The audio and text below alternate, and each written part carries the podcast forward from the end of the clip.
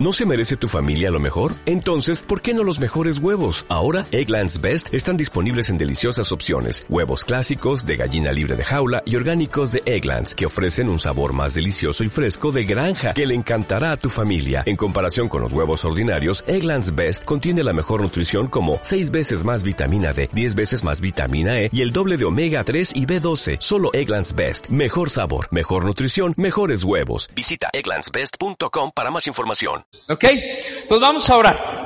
¿Sí? Para que Dios nos dé su, su, su favor esta mañana. Dios, gracias esta tarde ya eh, por la palabra, Dios, que podemos predicar. Te pedimos que a través del Espíritu Santo hables al corazón de cada uno de nosotros, que yo pueda hacerte un instrumento útil esta mañana, Dios, y que todos nosotros podamos estar atentos a tu palabra, no ser oidores olvidadizos, sino hacedores de tu palabra y si alguien entre nosotros eh, no ha tenido un encuentro, un encuentro real con el Dios vivo, dale esa bendición esta mañana. Te lo pedimos en el nombre de Cristo.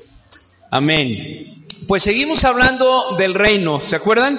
Eh, hemos estado hablando estas semanas acerca de lo que Cristo quiso decirnos cuando dijo, el reino de los cielos se ha acercado. Y, hoy vamos a ver algunas cosas pero eh, quizá más los hombres. Eh, ¿Cuántos ven el box, señores? Y señoras, ¿verdad? Gracias. Berta levantó la mano y Josué se, tapó así, ¿no? Bien, Berta, bien. Ok. Eh, están muy de moda y, y, me encantan ellos unos anuncios de Tecate, ¿se acuerdan? Que sale Sylvester Stallone, ¿no? Entonces, están geniales estos anuncios porque eh, están dentro del, del, programa de Vox y, y, lo voy a explicar porque algunos a lo mejor ni saben de qué hablo, pero tiene que ver con lo que voy a pedir. Entonces, bueno, la trama de estos anuncios de Tecate es que de repente salen hombres, pero son medio florecitas, ¿no? Entonces, déjenme dar uno de los anuncios, está uno bañando ahí en su regadera con una gorra y ¡ah! Cantando así todo raro, y de repente le abren la cortina y es el Sylvester Stallone. Y se le queda viendo, necesitas ver más box.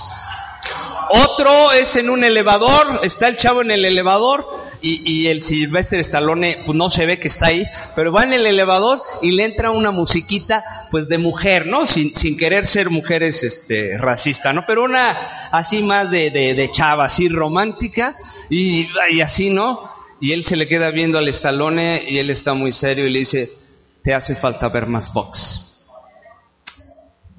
Y esta historia, esta ilustración con la que estoy comenzando esta mañana es que te hace falta más ver el reino de los cielos en tu vida.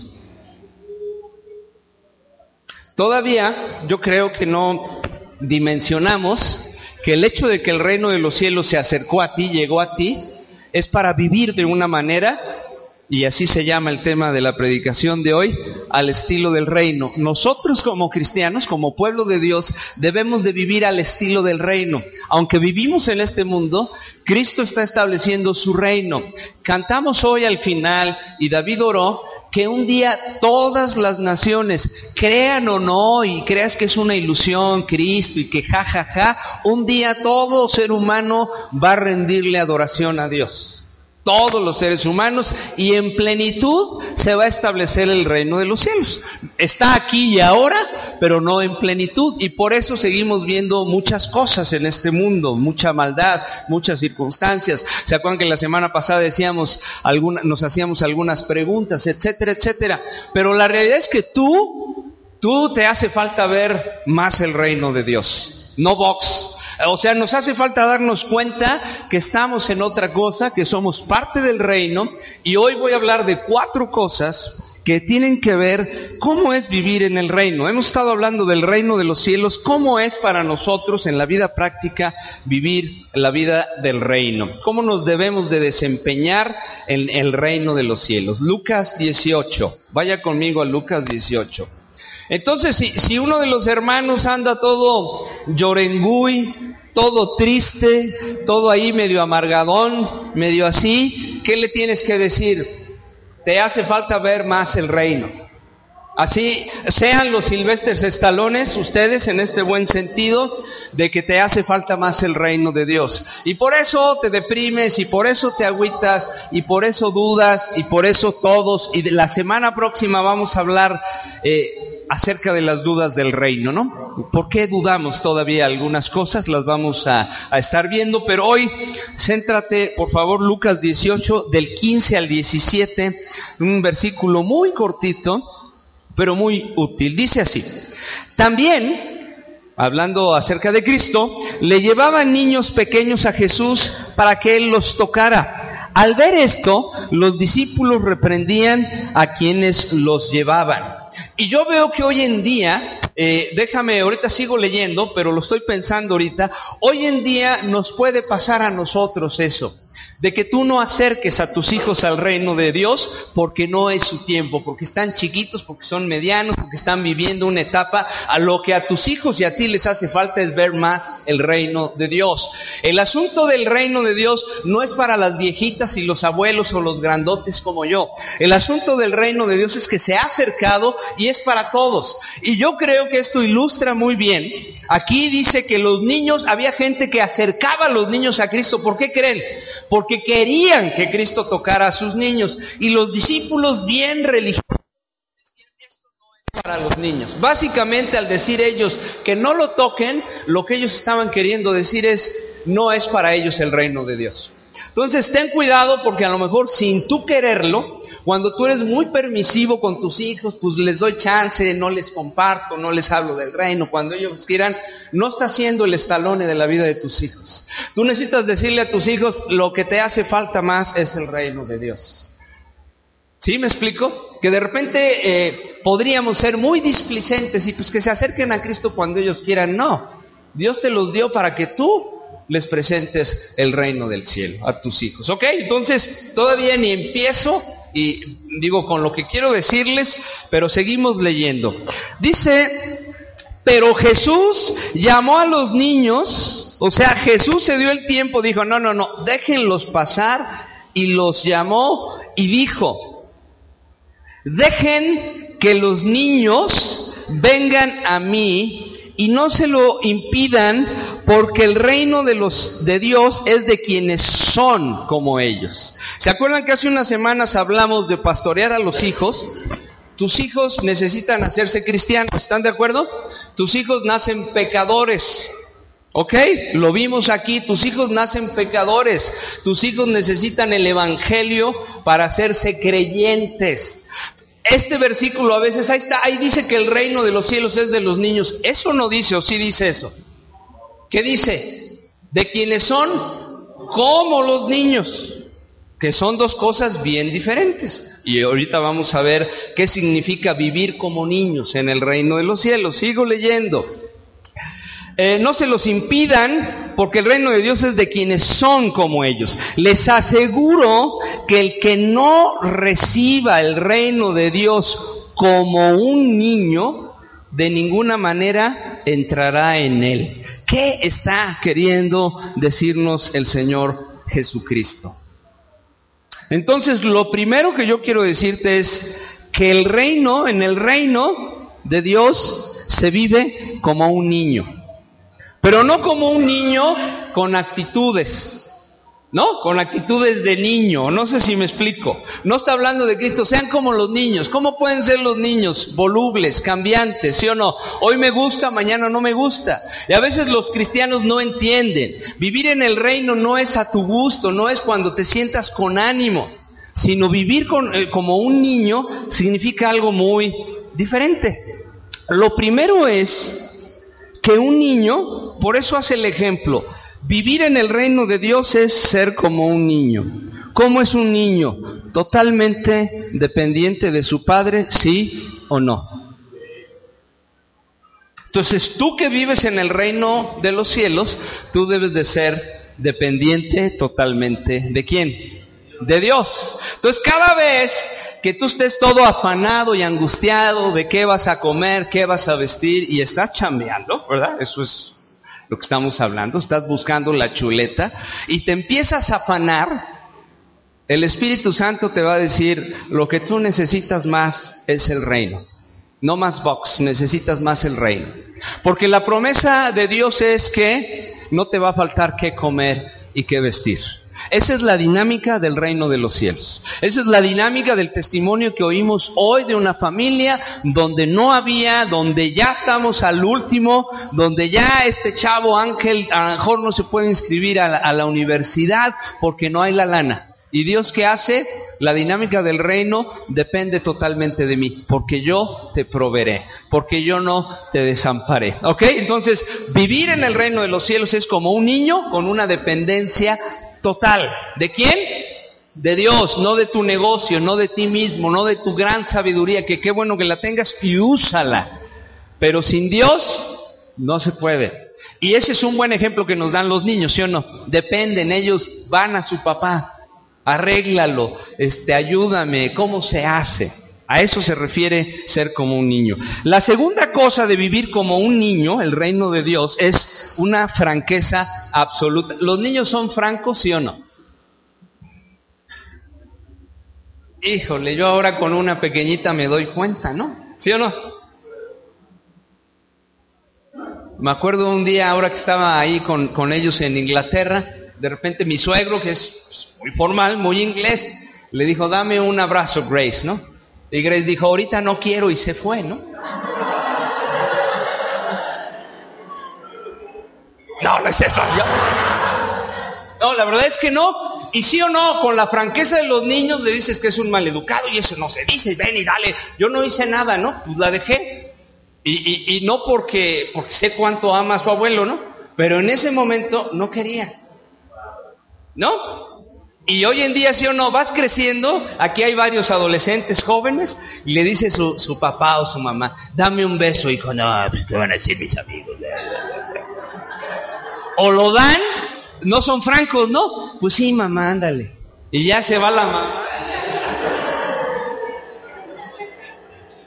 Entonces, vivir en el reino es una dependencia total y una franqueza total, donde yo como un hijo de Dios del reino me puedo acercar con Dios. La neta del planeta Dios es que la bronca soy yo, Dios.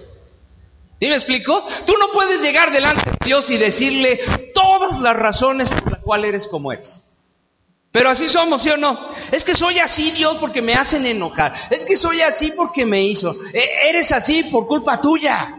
Nadie te hace enojar, tú decides enojarte. Nadie te deprime, tú decides deprimirte. No estoy diciendo que no sean cosas serias, ciertas, delicadas. No estoy hablando de eso. Pero hay que ser francos delante. La verdad, Dios, sí. Pregúntame, no, pregúntame, Señor. La verdad es que sí, Dios. Es más, aún cuando te presentas delante de Dios y quieres justificar una actitud o un hábito pecaminoso, no seas hipócrita delante de Dios, porque Él te conoce, no necesitas ¿Sí o no? Muchas veces le decimos, no, Dios, pues ando viendo lo que veo porque pues, se me pone enfrente, Dios, ¿qué hago? ¿Qué hago, Dios? Pues te volteas, menso, pues eso es lo que tienes que hacer. ¿Sí me explico? Entonces la neta es que tienes que decir, la verdad, Dios, es que sí tengo un problema. Reconozco, soy franco, tengo un problema, pero ser honesto no significa ser cínico, ¿no?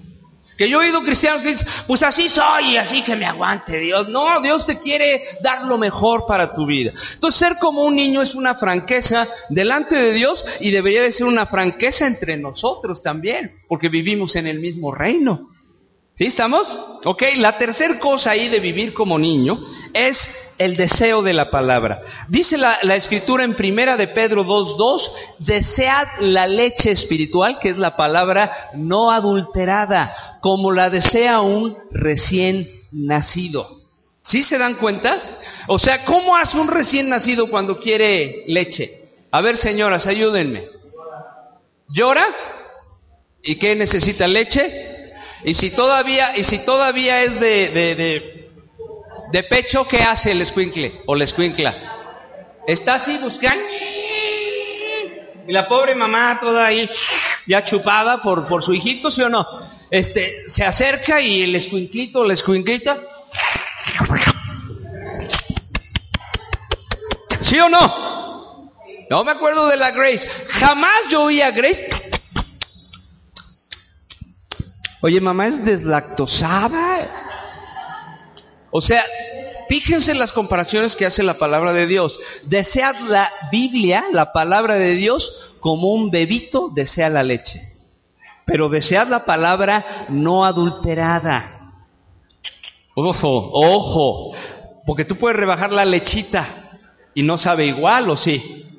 Y de repente, vivir en el reino de Dios parece que hay que rebajar la palabra de Dios. Al pecado se le llaman errores. Es que tuvo un error. Tiene una debilidad, es un pecado, punto. No nos hagamos tarugos. ¿Sí estamos? Es que el Señor es bueno y se va a llevar a todos. No dice eso la Biblia. Qué lástima. Y hoy en día se predica mucha palabra adulterada. Mucha palabra adulterada. Tú sabes qué debes de hacer, escupirla. Eso no sirve. Cuando te metes a tus, a tus canales de enlace y demás y de todo y en las redes, hay mucha palabra adulterada, pero nos encanta la moda. Ah, es que si yo declaro, confieso mi prosperidad, voy a ser próspero. Palabra adulterada. Eso no dice la escritura. Entonces dice, desea la leche pura. ¿Como quién? Como un bebito. O sea, ¿cuántos días tiene que no has tomado leche? No, no es mala onda, no estoy queriendo este, condenarnos, al contrario. ¿Cuántos días han pasado que no has abierto tu Biblia?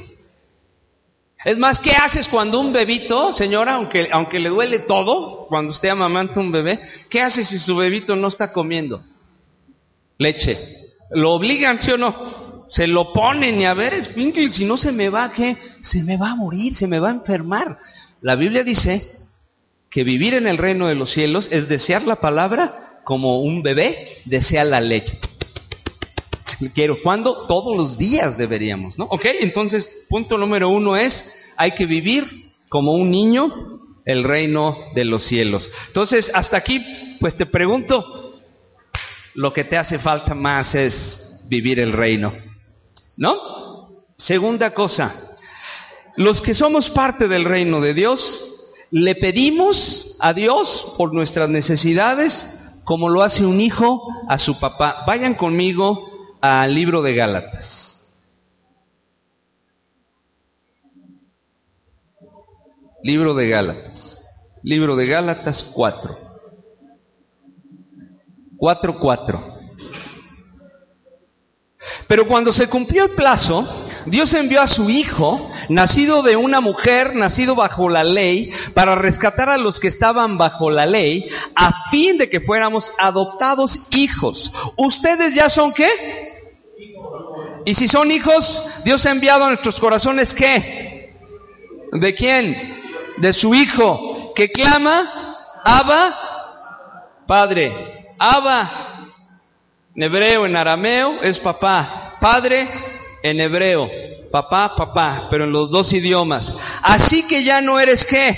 Un esclavo, sino un hijo. Y como tú eres hijo, Dios te ha hecho también un heredero. ¿A qué me refiero?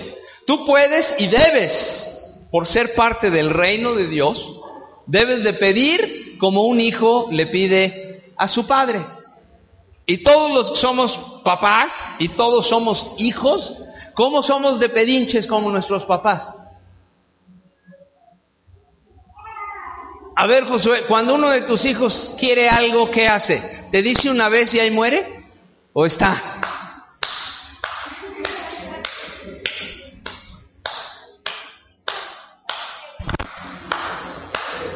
¿Y saben por qué es así? Primero, porque soy hijo. Segundo, me puedo acercar con confianza.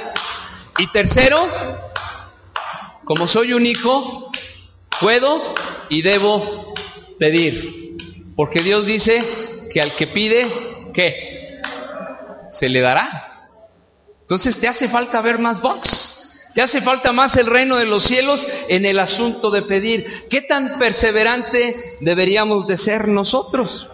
Porque dice la escritura que por ser parte del reino tenemos autoridad y derecho, ¿no? Porque si yo soy hijo y soy heredero y coheredero con Cristo, tengo autoridad porque me está comparando con los mismos derechos de Cristo, ¿sí se entiende? De autoridad, pero también como hijo tengo que derecho.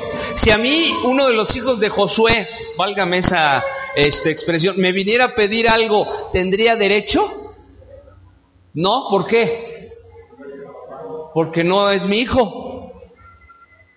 ¿Sí se entiende? Entonces lo segundo que estamos viendo es que en el reino del cielo se pide como lo hace un hijo a su padre. ¿Cómo es eso? Vamos a ver ahí Lucas 18, regrésese. La, Biblia está llena de ejemplos tan claros para que nosotros sepamos y recordemos cómo debemos de hacer algunas cosas.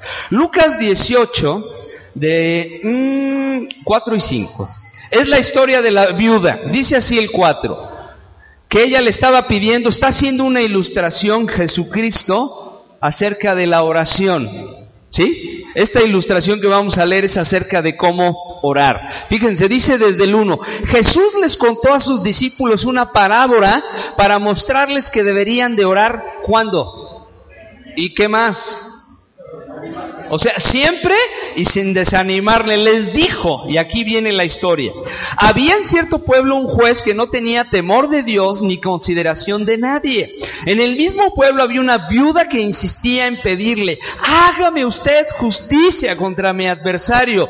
Durante algún tiempo, no sé, semanas, días, años, no lo sé, él se negó, pero por fin concluyó aunque no temo a Dios ni tengo consideración de nadie, como esta viuda no deja de qué? molestarme, voy a tener que hacerle justicia, no sea que con sus visitas me haga la vida imposible. Continúa el Señor, tengan en cuenta lo que dijo el juez injusto.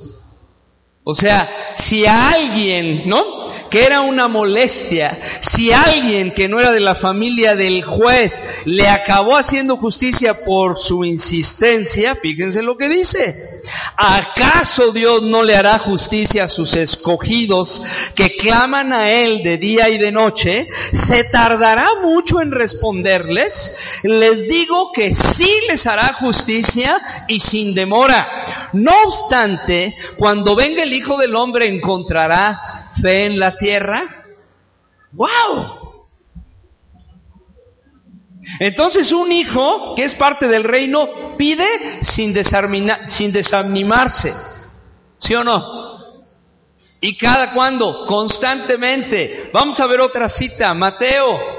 Si no, usted quédese ahí y aquí la ve con, con Regina, ella es muy rápida para, para esto. Mateo 7, 7. Vamos a ver qué más debe de ser el pedir en el reino. 7, 7 al 11. Pidan y se les dará. Busquen y encontrarán. Llamen y se les abrirá. Porque todo el que pide recibe, el que busca encuentra y el que llama se le abre. ¿Quién de ustedes si su hijo le pide pan le da una piedra? O si le pide un pescado le da una serpiente? Pues si ustedes aún siendo malos saben dar cosas buenas a sus hijos, cuánto más su Padre que está en el cielo dará cosas buenas a los que se las piden. O sea que, como parte del reino, cuando tú pides de hijo a padre, tienes que pedir con fe y con la esperanza de que vas a recibir. Porque el padre le da buenas cosas a sus hijos. Está haciendo una comparación, Cristo dice, si ustedes que no son perfectos, si ustedes que no son totalmente buenos, a sus hijos les dan lo mejor, si les piden una piedra no les dan una, un este, ¿qué? Si les piden un pan, perdón, no les dan una piedra. Y si les piden un pescado, no les dan una serpiente. ¿Cuánto más Dios, el del cual tú eres parte de su reino, te va a dar lo mejor para ti? O sea que hay que pedir como hijos, pero hay que pedir con fe y con esperanza de que vas a recibir. Y aquí la escritura dice que al que pide se le va a dar. Dios no se tarda. Dios tiene sus tiempos, que es diferente. El problema con nosotros es que como Dios no responde en el momento y en la hora que yo quiero, creemos que Dios no le interesa mi vida. Y eso es no tener fe. Y lo que dice la escritura aquí es que ser parte del reino se pide como un hijo a su padre que está hasta que qué, hasta que Dios va a decir. ¿Tú crees que si pides vas a recibir? O luego, luego te cuestiones que depende qué pida. Pues eso es obvio. Pero si tú pides, la Biblia dice que vas a recibir. Si tú buscas, vas a encontrar. Si tú tocas las puertas, te van a ser abiertas. Aquí nos dio, ¿se acuerdan? Testimonio Juanis. Ella publicó en Facebook desde lo que le pasó a José. Publico hoy en Facebook que yo tengo fe de que mi esposo va a volver a caminar. Médicamente no puede caminar. Y aquí vino José a dar testimonio. Pero fue por su fe o por el Señor de la fe. Por el Señor de la fe, nada más no se vayan a confundir. Tú tienes que tener fe, pero es por la causa del Señor de la fe, si no entonces la gloria es para ti. Es que por mi fe Dios me contestó. No es así la dinámica del reino. Es porque el Señor es misericordioso y el Señor le da buenas cosas a quienes. Entonces, si tú eres hijo de Dios, si tú eres cristiano, si tú has entregado tu vida a Cristo, estas promesas son para ti, ni lo deberías de dudar. Si no, no son para ti. A lo mejor hoy te encuentras aquí, pa, pues con razón, ya sé por qué a mí ni me pela Dios, pues ni siquiera eres de su familia. ¿Sí me explico lo que voy diciendo hasta hoy, verdad? Ok. Y dice Colosenses 4.2, Fíjese, Colosenses 4.2, dice así la palabra de Dios. Dedíquense a la oración, perseveren en ella con agradecimiento y al mismo tiempo intercedan por nosotros a fin de que Dios nos abra las puertas para proclamar la palabra del ministerio de Cristo por el cual estoy preso. O sea que se pide como un hijo al Padre, creyendo que se va a recibir, sin desanimarse y con perseverancia y dedicación. Eh, les voy a contar rápidamente una historia, estoy leyendo un libro y, el, el pastor de esta iglesia cuenta que sus hijos pues crecieron en el cristianismo, pero una de sus hijas, cuando tenía 15 años, decidió alejarse de la iglesia. ¿Les suena familiar, no? decidió, a lo mejor han oído esa historia, decidió alejarse su hija de la iglesia, él era pastor de una iglesia eh, que se llama el Tabernáculo de Brooklyn, todavía lo es en Estados Unidos, y su hija decidió darle al mundial, ¿no? Como decimos. Y dice que pasaron semanas, su hija dejó la casa, andaba metida en quién sabe qué tantas broncas, cosas, la muchacha, y él oraba todos los días. Dice que un día que iba a la iglesia, después de unos meses de esta hija pródiga, decía Dios, ¿qué estoy yo haciendo aquí? O sea, ¿cómo voy a ir yo ahorita a, predicar tu palabra a una iglesia con las broncas que tengo? Estaba siendo él que muy honesto. ¿Verdad que sí? Entonces dice que esa noche tenían reunión de oración un martes en la noche, como aquí, fíjense qué ironía, ¿no? Martes en la noche tenían reunión de, oración en esta iglesia. Y dice que dentro de lo que estaban orando, uno de los líderes se acercó con él y le dijo, pastor, yo creo que debemos de orar por tu hija, para que tu hija regrese al camino. Y dice él en su historia que él dudaba, ¿no? En hacerlo. Dice, no, pues estamos orando otra cosa. Pero bueno, le insistió el hombre, oye, yo quiero. Entonces detuvieron lo que estaban orando y se pusieron a orar por la hija del pastor, intercediendo. Dice que llegó un momento que la oración era un clamor, era llanto, era una intercesión con llanto. Dios rescata, la ten misericordia, trae la casa a esta chica. El espíritu que debe de haber cuando estamos orando unos por otros, no de crítica, sino de Dios, tráele de nuevo. No, no estar criticando, no, tráele de nuevo. Eso fue un martes en la noche. El jueves, a los dos días de lo que le estoy diciendo, él se estaba bañando y sube su esposa y le dice, tienes que bajar, me estoy bañando, tienes que bajar. Nuestra querida hija, creo que se llamaba Cindy, está aquí abajo. Entonces él se viste rápido, baja esa hija perdida y ella le dice, papá, ¿quién estaba orando por mí el martes en la noche? Pues qué importa, hija, este, cuéntanos, cuéntanos, cuéntanos, ¿qué pasó? No, tienes que decirme quién estaba orando por mí el martes en la noche. Y ya le dice, pues toda la iglesia.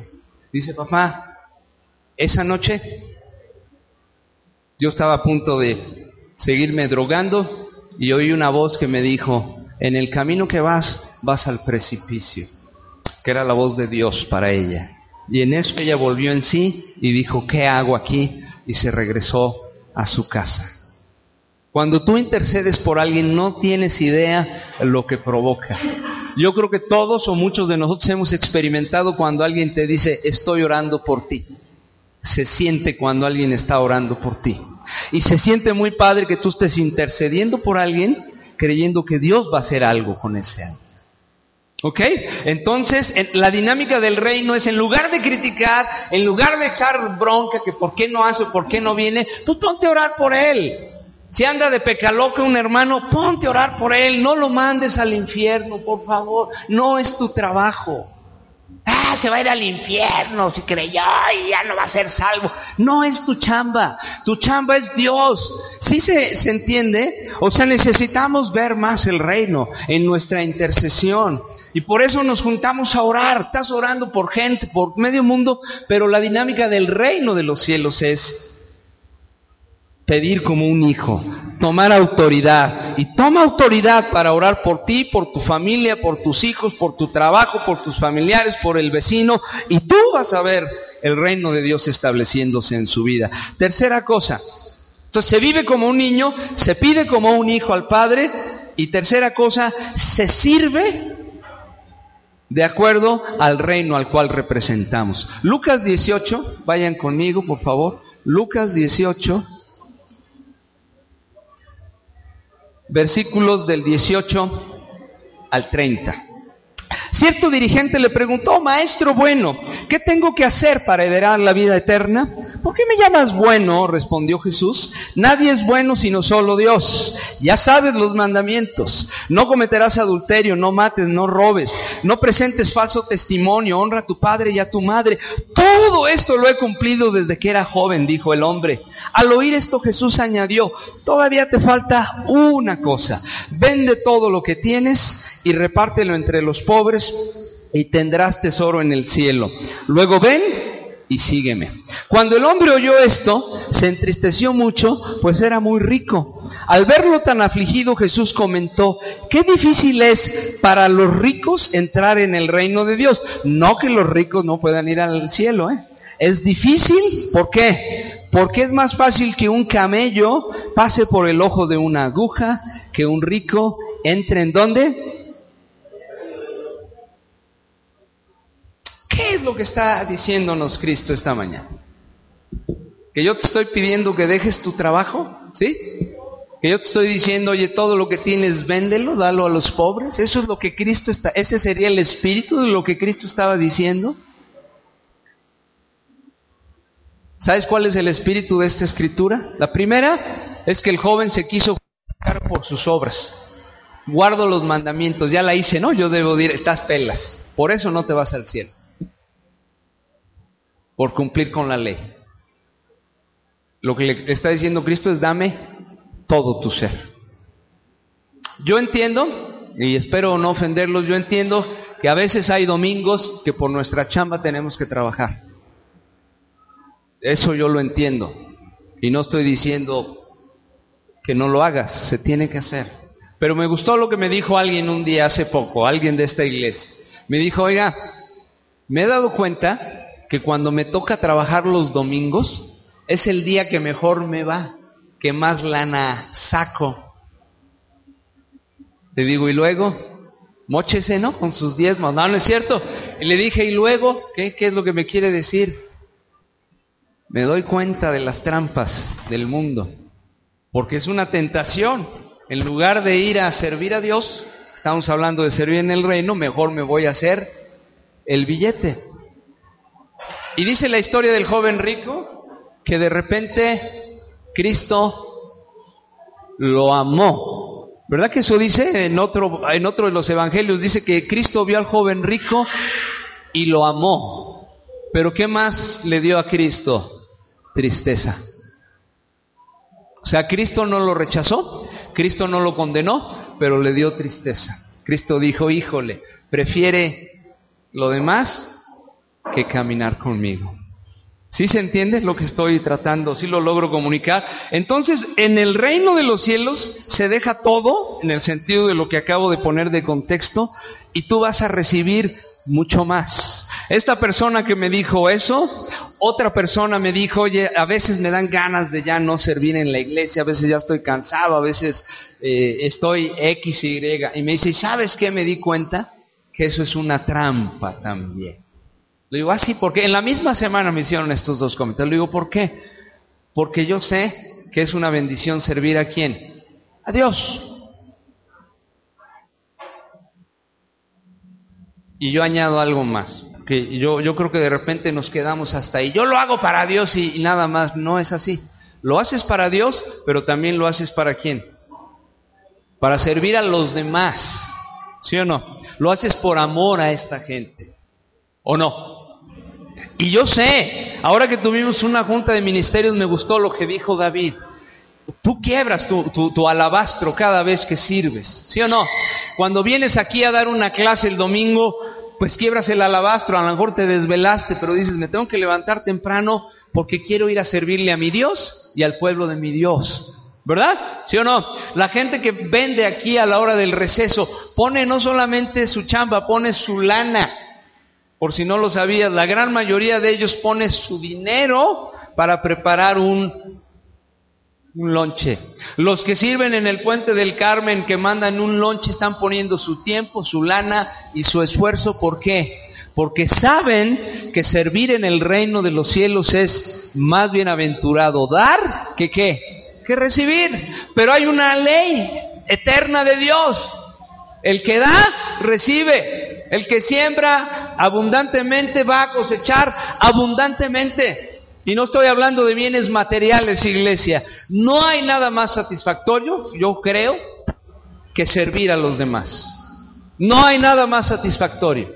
Y la dinámica del reino es que hay que servir como en el reino, hay que darlo todo. Si hay que quebrar el alabastro, pues hoy no tenía ganas de levantarme, hoy no tenía, tenía mucha flojera, me desvelé. O hoy, si yo estuviera ahorita chambeando, haría más lana que estar aquí oyendo a Enrique. Pero tú dices, se trata del reino. ¿Sí? Hoy no tenía ganas, estaba deprimido, pero vine de todas maneras. Esa es la vida del reino. Ni quería servir. Porque a todos yo creo los que servimos nos ha pasado.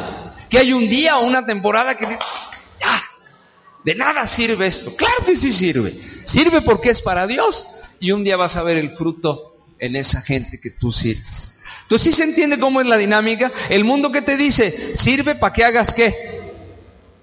Más billete. En la dinámica del reino es no, sirve porque vas a ser más bienaventurado dando que recibiendo. Fíjate, Colosenses 2.3, digo 3.23, miren aquí. Colosenses está después de Filipenses. 3.23, aquí lo han puesto afortunadamente los que sirven. Fíjense, hagan lo que hagan, trabajen de buena gana como para el Señor y no como para nadie en este mundo. ¿Qué es lo que quiere decir? Tú vienes aquí o donde sirvas en las cosas del reino, estoy hablando, y aún en la vida, tú debes de hacerlo para quién? Para Dios. ¿Y de qué gana? ¿De buena o de mala gana? Yo sí analizo a todos, les animo a todos los que servimos que analices si lo que haces lo haces de buena gana. Primero. Segundo, ¿cuál es la motivación para hacerlo? ¿La del joven rico? ¿No? Hago porque entonces ya cumplí. Dios bendíceme. ¿Sabes que cualquiera de estas dos cosas es delante de Dios es una obra muerta? Que hoy yo podría estar predicando la palabra de Dios y no tengo la, la motivación correcta, es una obra muerta. No su palabra, sino lo que yo estoy haciendo. Si están ahí conmigo? Y llegaremos al cielo y dice que nuestras obras van a ser pasadas por el fuego, no para salvación, sino para las recompensas. Y algunas de las obras que tú y yo hemos hecho, estoy seguro, somos humanos, las hemos hecho con la motivación incorrecta, de mala gana, no tengo más remedio, lo que haya sido. Y sabes qué va a pasar por fuego, le van a pasar un cerillito y se va a quemar. Ay Dios, ¿por qué? Te hizo falta más te hizo falta más el reino. Lo hiciste creyendo que con eso yo te iba a bendecir más. Lo hiciste de mala gana. Entonces, en el reino debe de ser la motivación correcta. ¿Sí se entiende? Y con ganas de servir porque le servimos al Dios vivo y a la banda del Dios vivo, a los hijos del Dios viviente. ¿Ok? Es para Dios, date cuenta. Y cuarto y último, ¿Cómo se recibe el reino entonces? ¿Cómo? Seas cristiano esta mañana o no lo seas, tienes que oír cómo es que se recibe el reino. Vamos ahí mismo a Lucas 18, que es donde hemos estado hablando esta mañana. Lucas 18, 35 al 43. ¿Ya está ahí? Sucedió que al acercarse Jesús a Jericó, estaba un ciego sentado junto al camino pidiendo limosna. Cuando oyó a la multitud que pasaba, preguntó qué acontecía. Jesús de Nazaret está pasando por aquí, le respondieron. Y fíjense, tápense los oídos, tápense los oídos, por favor, es en serio, tápense los oídos. Jesús, yo les dije, Jesús, hijo de David, ten compasión de mí, gritó el ciego. ¿Verdad que sí? Yo nada más estoy actuando esto. Los que iban delante, los religiosos de toda la vida, lo reprendían, cállate, pero él se puso a gritar aún más fuerte. Tápense los oídos. Hijo de David, ten compasión de mí. Jesús se detuvo y mandó que se lo trajeran. Cuando el ciego se acercó, le preguntó Jesús, ¿qué quieres que haga por ti? Señor, quiero ver. ¿Tú quieres ver?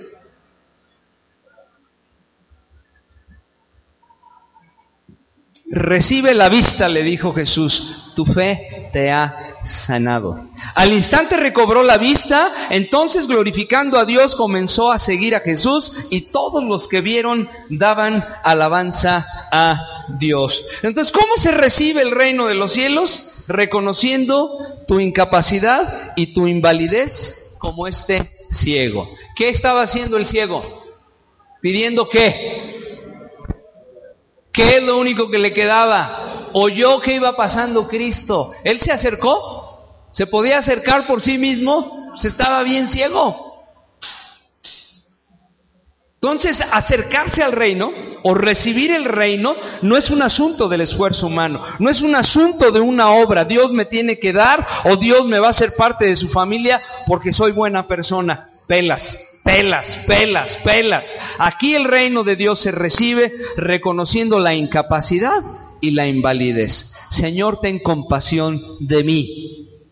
Y eso no nada más es para alguien que pudiera estar esta mañana y nunca ha entregado su vida a Cristo. Cristo te dice, así como estás, ven. Yo oigo gente que me dice, nada más déjame que sea buena persona y entrego mi vida a Cristo. Jamás va a suceder eso. Jamás va a pasar eso. Nunca vas a poder ser una buena persona a menos que el Señor Jesucristo agarre tu vida. Es que soy muy malo. El, Señor son los que le encanta. Yo soy uno de ellos. Yo era de lo peorcito. ¿Cómo eras tú, Josué? ¿Eh? Todavía contesta ya, ven, ahí está la lucha, ven. Porque saben que, tanto para salvación como para seguir caminando, tú necesitas reconocer tu, tu, total dependencia de Dios y tu invalidez. Porque nos hacemos cristianos y ahora resulta que creemos que nos merecemos las cosas. ¿Verdad que sí? Y nos volvemos cristianos vanidosos, jactanciosos, declaramos, exigimos, eh, regañamos a Dios, le decimos, es que yo sirvo en la iglesia, tú tienes que darme, y yo Dios por eso estudio tanto, yo oro cuatro veces al día, leo 27 versículos de la Biblia al año, e, etcétera, etcétera. Tú y yo Siempre, por eso dice, y el que no se comporta como un niño no entrará en el reino de los cielos. No estoy diciendo que se pierde la salvación, no creo que se pierda, no lo creo. Pero lo que sí creo es que de repente los cristianos nos podemos hacer jactanciosos e independientes de Dios. Y este ciego, yo quiero tener la actitud del ciego. ¿Tú qué quieres? Ten piedad de mí, Señor. Ten compasión de mí. Yo no le exijo a Dios. Cuando hay una necesidad yo no le exijo, yo le pido a Dios. Le pido que tenga misericordia, le pido que Él intervenga. Porque la voluntad de Dios está por encima de lo que tú quieres. Por más que tú te pongas gritón y le exijas, si no es la voluntad de Dios, ¿les ha pasado? que cuando algo no es la voluntad de Dios, pues no es. O queremos vivir la vida del reino no dependiendo de Dios, sino dependiendo de nosotros mismos. Entonces, seas creyente o no esta mañana, el reino se recibe reconociendo tu incapacidad y tu invalidez. ¿Qué pasó con el, con el ciego? ¿Qué dijo? Ten piedad de mí, ¿qué? ¿Hijo de quién? Ahí todavía no lo reconocía como Dios. ¿Y se entiende? Cuando recibió la vista, como les ha pasado a la gran mayoría, es cuando dijiste, ahora sí, y dice que se fue glorificando a quién? ¿Al hijo de David? Cuando Dios te abre los ojos, se te acaba toda tu religión, ¿sí o no? Tú podías antes ser adorador de lo que fuera. Y cuando se te reveló Cristo y te abrió los ojos, dijiste, ¿qué? ¿Ciego estaba? ¿Sí o no? Porque si no te ha pasado, es que todavía no tienes la vista. No hay otra, ¿eh? No hay otra. Si tú todavía crees que es otra cosa, todavía no se te han abierto los ojos. Desde algo religioso hasta algo humanista, hasta la ciencia, hacia el humanismo, que no, uno es el arquitecto de su destino, sigues igual de ciego, con mucha pena, con mucho conocimiento humano, pero sigues igual de ciego espiritualmente. ¿Qué es lo que necesitas hacer para recobrar la vista? Jesús, ten compasión de mí. Pero no le digas hijo de David, hijo de Dios, ten compasión de mí. Y dice que ese hombre se fue glorificando a Dios. Ese hombre no solamente recibió la vista física, sino que recibió la vista espiritual. Amén. Y dice que por eso él se fue glorificando a Dios y la demás gente que hizo alababan a Dios. Son dos cosas, glorificar a Dios que alabar a Dios.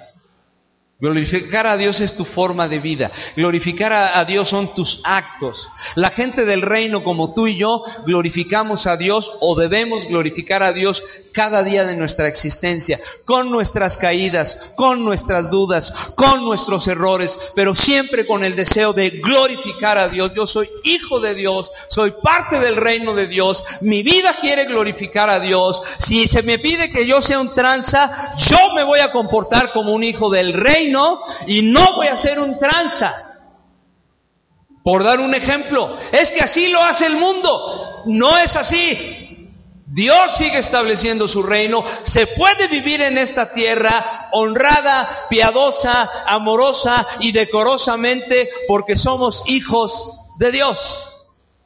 Amén.